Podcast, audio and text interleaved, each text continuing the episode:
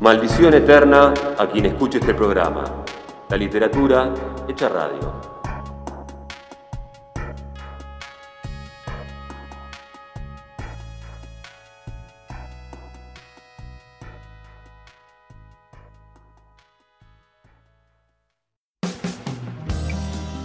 Una música andaba por el aire.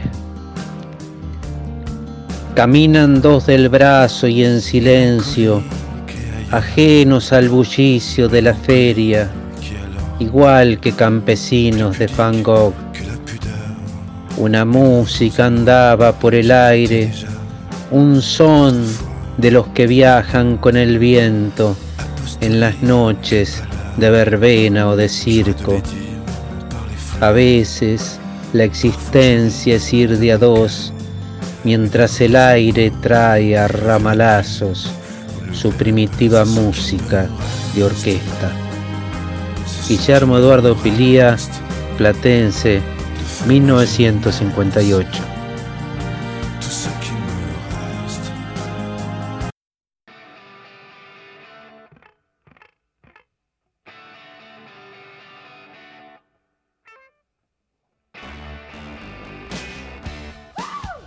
Y bien, mis queridos amigos, momento de entrevista, como habrán, se habrán dado cuenta por la música, por la canción que está sonando de fondo de cortina. Momento, entonces decíamos, de entrevista en Maldición Eterna 12.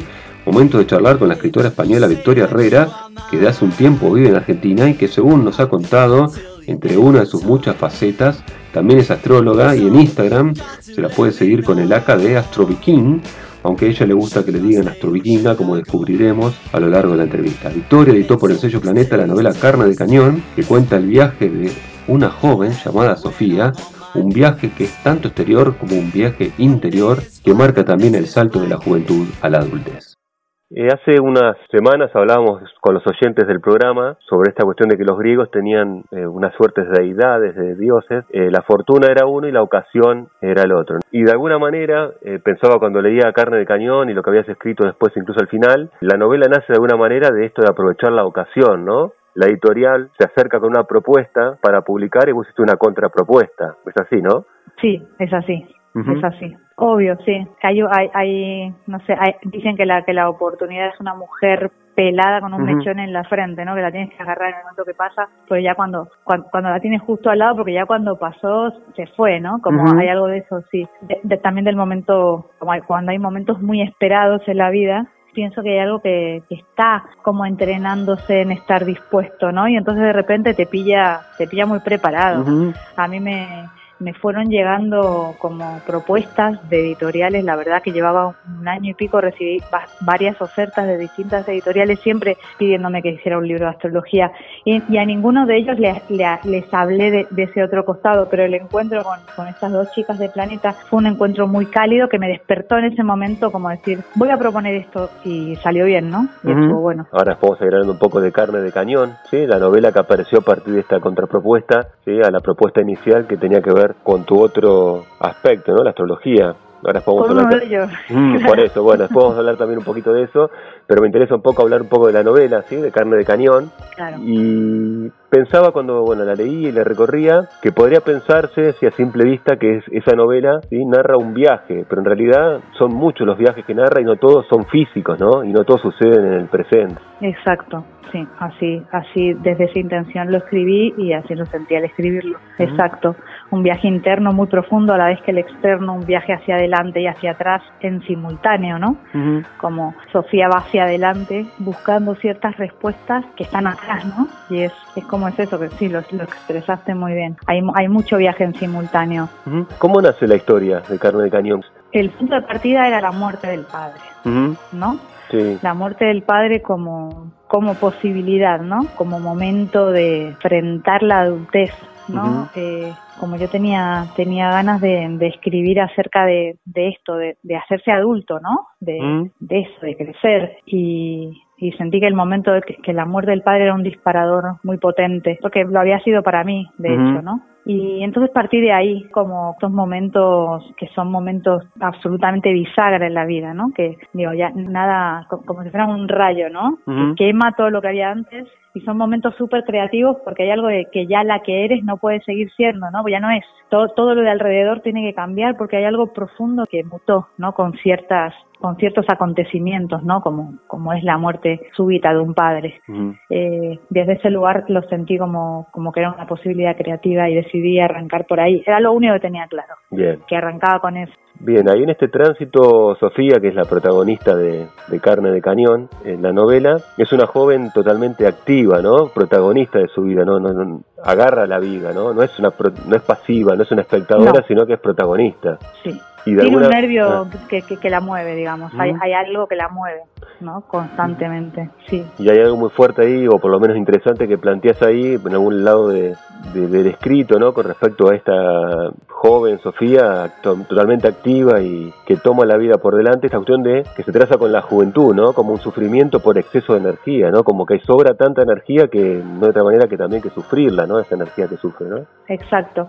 Esa es una conversación entre, entre uno de mis personajes favoritos de la novela, que es la tía Lili, y Betty, perdón, y, Sofía, ¿no? Que, que, que, que, tiene que ver con esto, sí, como, como, como el momento de la juventud, como un estallido energético eh, que, que, digo, bueno, en, en, algunos casos no te queda más remedio que moverte como con, con, con, mucha intensidad, ¿no? Como se hacen movimientos muy grandes, ¿no? Que en otros momentos imagino que no, no serán tan posibles, pero sí, sí, algo de la juventud y del, del subidón energético lo tiene mucho el libro. También pensaba en esta cuestión, bueno, de tendrán que recorrer las páginas de Carmen Cañón, los oyentes, de adentrarse en la novela para ver de qué se trata y de esta Sofía, también de la que hablamos, y de lo que le va pasando, pero bueno, esta cuestión de, ser protagonista de su vida la lleva también en algún momento a ser, como ella dice, digamos, por momentos mujer y por, por momentos también hombre, ¿no? Es como una cuestión de no ponerse límites tampoco, ¿no?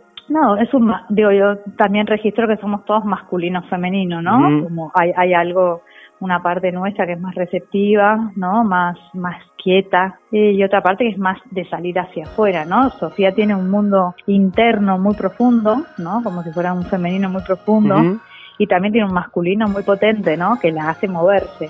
Eh, y en ese sentido es, es esto, ¿no? Como es esto en, en, este personaje que no, no es binario, ¿viste? Es como eh, no, no, no tiene, digo, es, es, es, un personaje que se expresa, que se expresa sin, sin mucho juicio, ¿no? Esto es una de las cosas que más me, me dieron placer, como de encontrarme con un, con, con un personaje así, ¿no?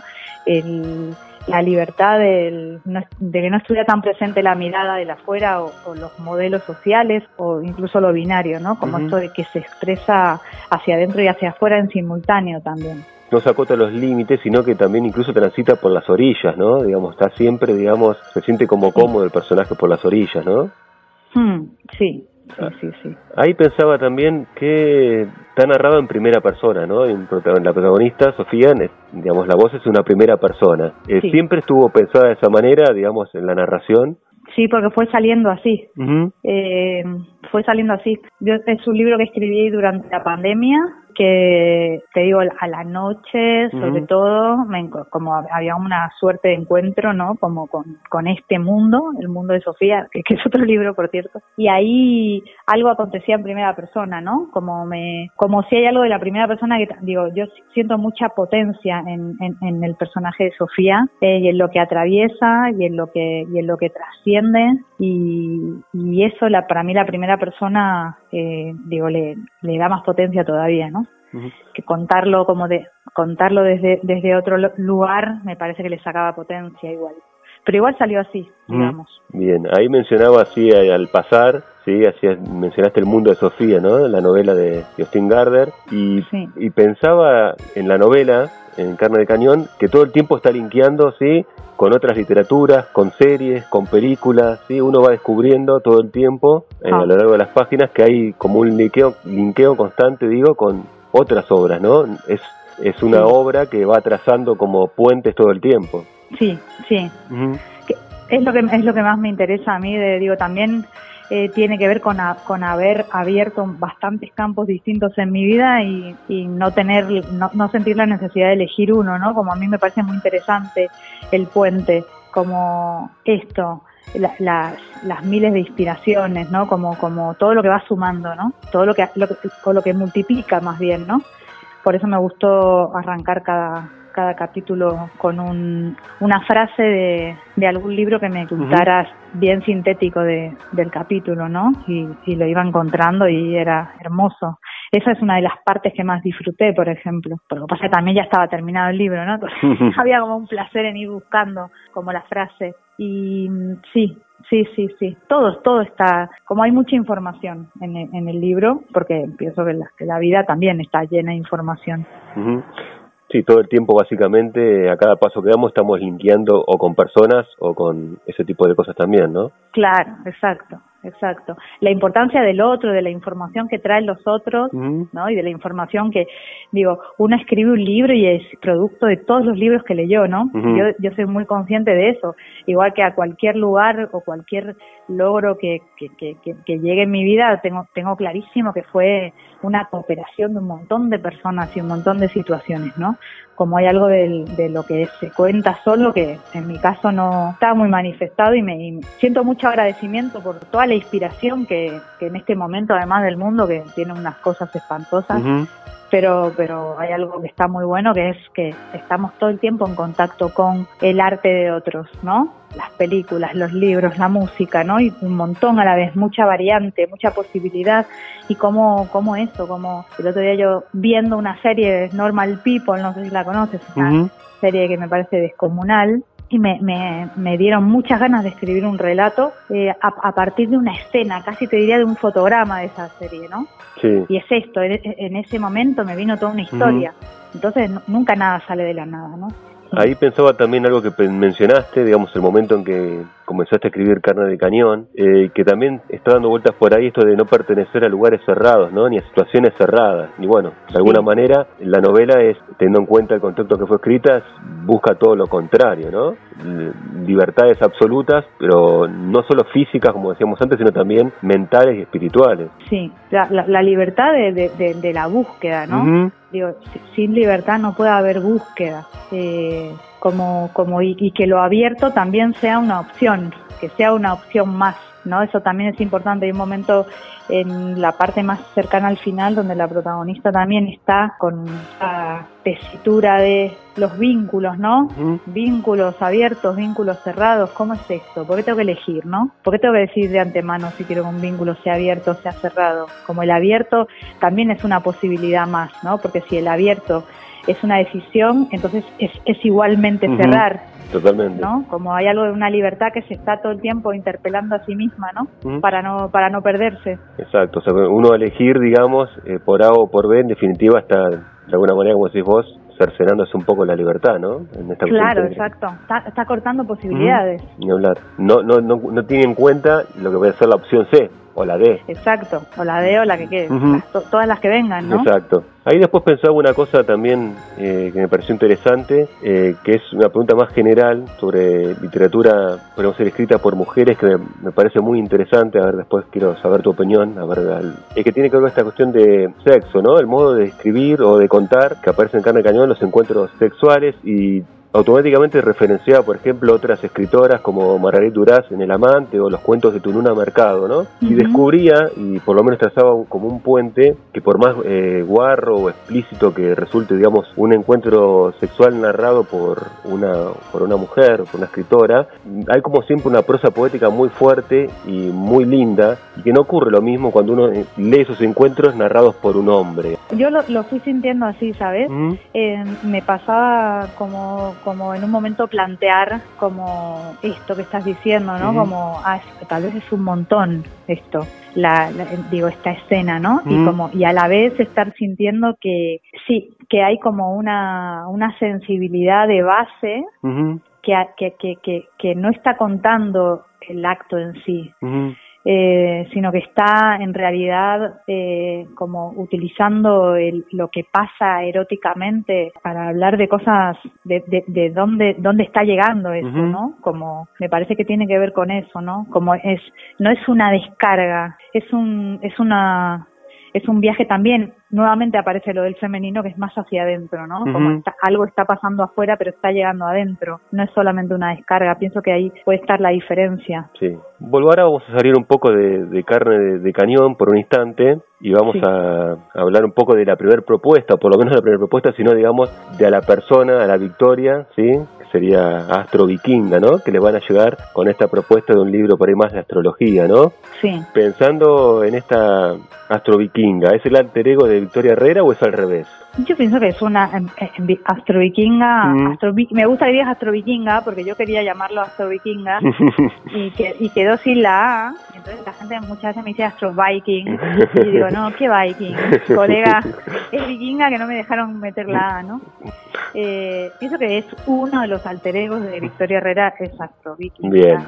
Y, hay un montón más, digamos, ¿no? Como hay, hay algo también en mí que no, digo, me resisto mucho a quedar encasillada en un lugar, ¿no? eh, sí, como la, astrología en, en, es un es, tiene una importancia, un peso para mí, tiene es un lenguaje o una mirada, eh, pero no pero no es la única mirada de mi vida, ¿no? Y, aparte no va a ser la única que me encuentre, ¿no? Como yo, yo sigo abierta a ir encontrándome lenguajes y, y herramientas que me, que me, que me, que me ayuden a mirar la vida como, como algo interesante, sobre todo. Así que eso sí, sería una, una más. Bien, de, alguna manera, volviendo un poco a lo que estábamos hablando, sí, ni la opción A, ni la opción B, ni la C, sino bueno, la D, la E o la que surja, ¿no? Claro, exacto, exacto. Te escuché hablar de astrología humanística, ¿no? Y de alguna manera eh, por lo que entendí, ahora me hace si es así, diferenciando de, lo que se considera, por lo menos se sobreentiende, se entiende cierta parte de astrología como una cuestión de predictiva o de predicciones, ¿no? Como de marcar el camino de los hombres. En este caso sería, digamos, completar algo distinto al menos, ¿no? Claro, la, astrología como una como un lenguaje que habilita a registrar la vida como un como algo cíclico, eh, como un como un mapa que permite cierto lugar de, autoconocimiento, ¿no? Es eso es, es, es, ese es el costado que a mí me interesa, ¿no? El registrar energéticamente de qué estoy hecha y por supuesto que para mí digo el, mundo de la predicción es una chantada básicamente yo no tengo filtro, así que te lo tiro. No, no, no considero que, que uno por tener la carta de alguien delante le pueda llegar a decir lo que le va a pasar porque, o sea, no es así. Mm. Digamos, una cosa es reconocer, ir conociendo, ir ampliando como la conciencia que tengo de, de todas las energías que me habitan, ¿no? De lo que estoy hecha. Y, otra cosa distinta es que eso me vaya a llevar a, a, vivir sí o sí una serie de acontecimientos, ¿no? No es cierto. de alguna manera ahí se estaría predisponiendo a la persona para que eso le suceda, ¿no? Sí, sí, sí. Sí, igual que cuando vas al médico y te pone mala cara, digo. si un médico te pone mala cara dándote una enfermedad, es mucho más probable que, ¿no? dándote un diagnóstico, es mucho más probable que, el diagnóstico vaya mal, digo. Hay algo del, el, algo de los saberes, ¿no? La astrología no es un saber, es una mirada. Quien lo usa como un saber es ese mismo que va a utilizar, ¿no? Como, como, como medio de poder cualquier otra cosa en la que se enfrasque, ¿no? Entonces de repente en esa entrevista de a dos, si, si yo siento que yo tengo un poder porque sé algo y tú estás, ¿no? Como por debajo mía viendo a ver qué te digo, ¿no? Digo, como se ha usado la astrología durante miles de años, ¿no? Como, como herramienta de poder, digo, ahí, qué sé yo, para mí no está pasando. La astrología es, es vínculo, es información, eh, es una conversación, no puede ser nunca un monólogo, no, el astrólogo no puede estar monologueando con una persona adelante, tiene que estar hiper abierto a ver quién, de, digo, de todo ese entramado energético que está viendo en esa carta natal, está, a ver dónde la persona hizo un poco de pie y qué otros costados probablemente está negando que tiene o, o, se los están jugando otros vínculos que tiene alrededor. Entonces, estar muy, es, es eso, es conversar, es vínculo, no es monólogo, no es juego de poder, no, digo, es otra historia para mí. Es una construcción de a dos, ¿no? claro, exacto. Exacto. Historia para terminar, ¿sí? La última pregunta. Eh, cuando ves el libro, la novela, ¿sí? Carne de Cañón, editada por Planeta, ¿qué te provoca? Me da mucho subidón. me, cuando la recibí, así como libro, ¿no? Eh, nada, aparte de sentir que estaba como asistiendo a mi propio milagro, me senté a leerlo otra vez, ¿no? Y me gustó, ¿no? A mí lo, que me pasa es que a medida que lo, disfruté mucho mientras lo hacía, me gusta, digo, es como que no, no me interesa la falsa modestia, yo no digo que sea el mejor libro del mundo, ni, ni digo, es a mí me gusta, me interesa y, veo que lo que lo que provoca afuera es, es eso mismo, ¿no? Como como hay algo de la voz de Sofía en este momento es una voz que le que convoca a que hay muchas personas que se que se identifican con ella, ¿no? Y que en ese viaje de Sofía hay, hay algo de la propia persona que, que va de viaje y todos los días recibo como no sé, cartas, mensajes de gente contándome lo que les pasó y entonces ahí yo digo, está bien, iba por ahí, así que lo que estoy es muy, muy contenta y muy satisfecha, esta es la verdad. Bueno, Victoria, muchísimas gracias por la entrevista. A ti, a ti, bien. Chao.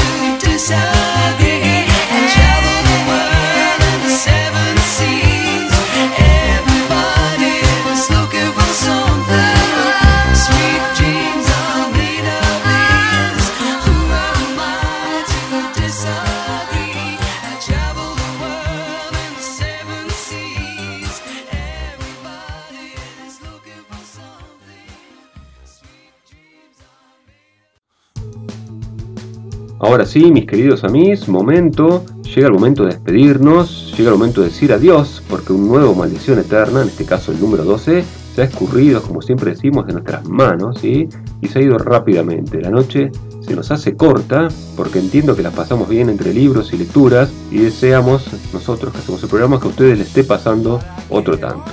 Cuando nos reencontremos dentro de una semana será el programa 13 de Maldición Eterna. ¿Algún supersticioso en la sala? Hicimos Maldición Eterna por la 221 Radio, el señor Leandro Sala, el Elvis del City Bell, en la edición del programa, Astor Bogueta en la asesoría musical, Victoria Lagumarcino en los diseños para las redes y quien les habla, Flavio Mogueta. Todo muy rico y nos reencontramos en 7 días.